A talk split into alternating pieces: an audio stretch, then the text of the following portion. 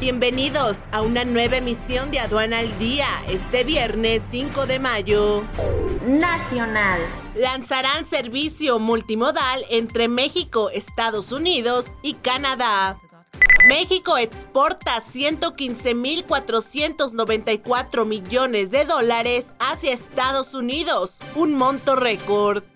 Las industriales del Estado de México buscan transportar más carga vía AIFA. Internacional. La aduana de Colombia se ubicó en el segundo lugar en recaudación de impuestos de importación.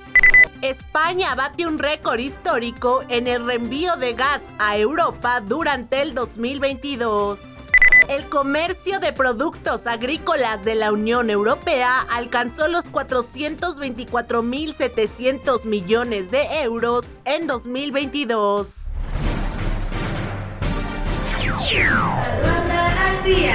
Este es un servicio noticioso de la revista Estrategia Aduanera. EA Radio, la radio aduanera.